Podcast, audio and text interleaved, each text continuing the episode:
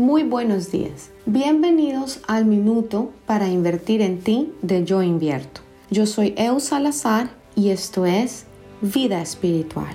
A lo largo de estos días hemos estado hablando de cómo meditar, de cómo integrar a nuestra vida pensamientos positivos y nutrirnos de amor para poder tener tranquilidad en medio de todo esto que parece un gran caos. Otro consejo y otra manera que a mí me resulta muy efectiva es repetir afirmaciones. Tú puedes crear tu propio mantra Tú puedes decir, por ejemplo, yo soy luz de la divinidad, yo soy plenitud, vivo en calma, todo se resuelve para bien y yo vibro en sanidad. Crea la tuya y repítela a diario.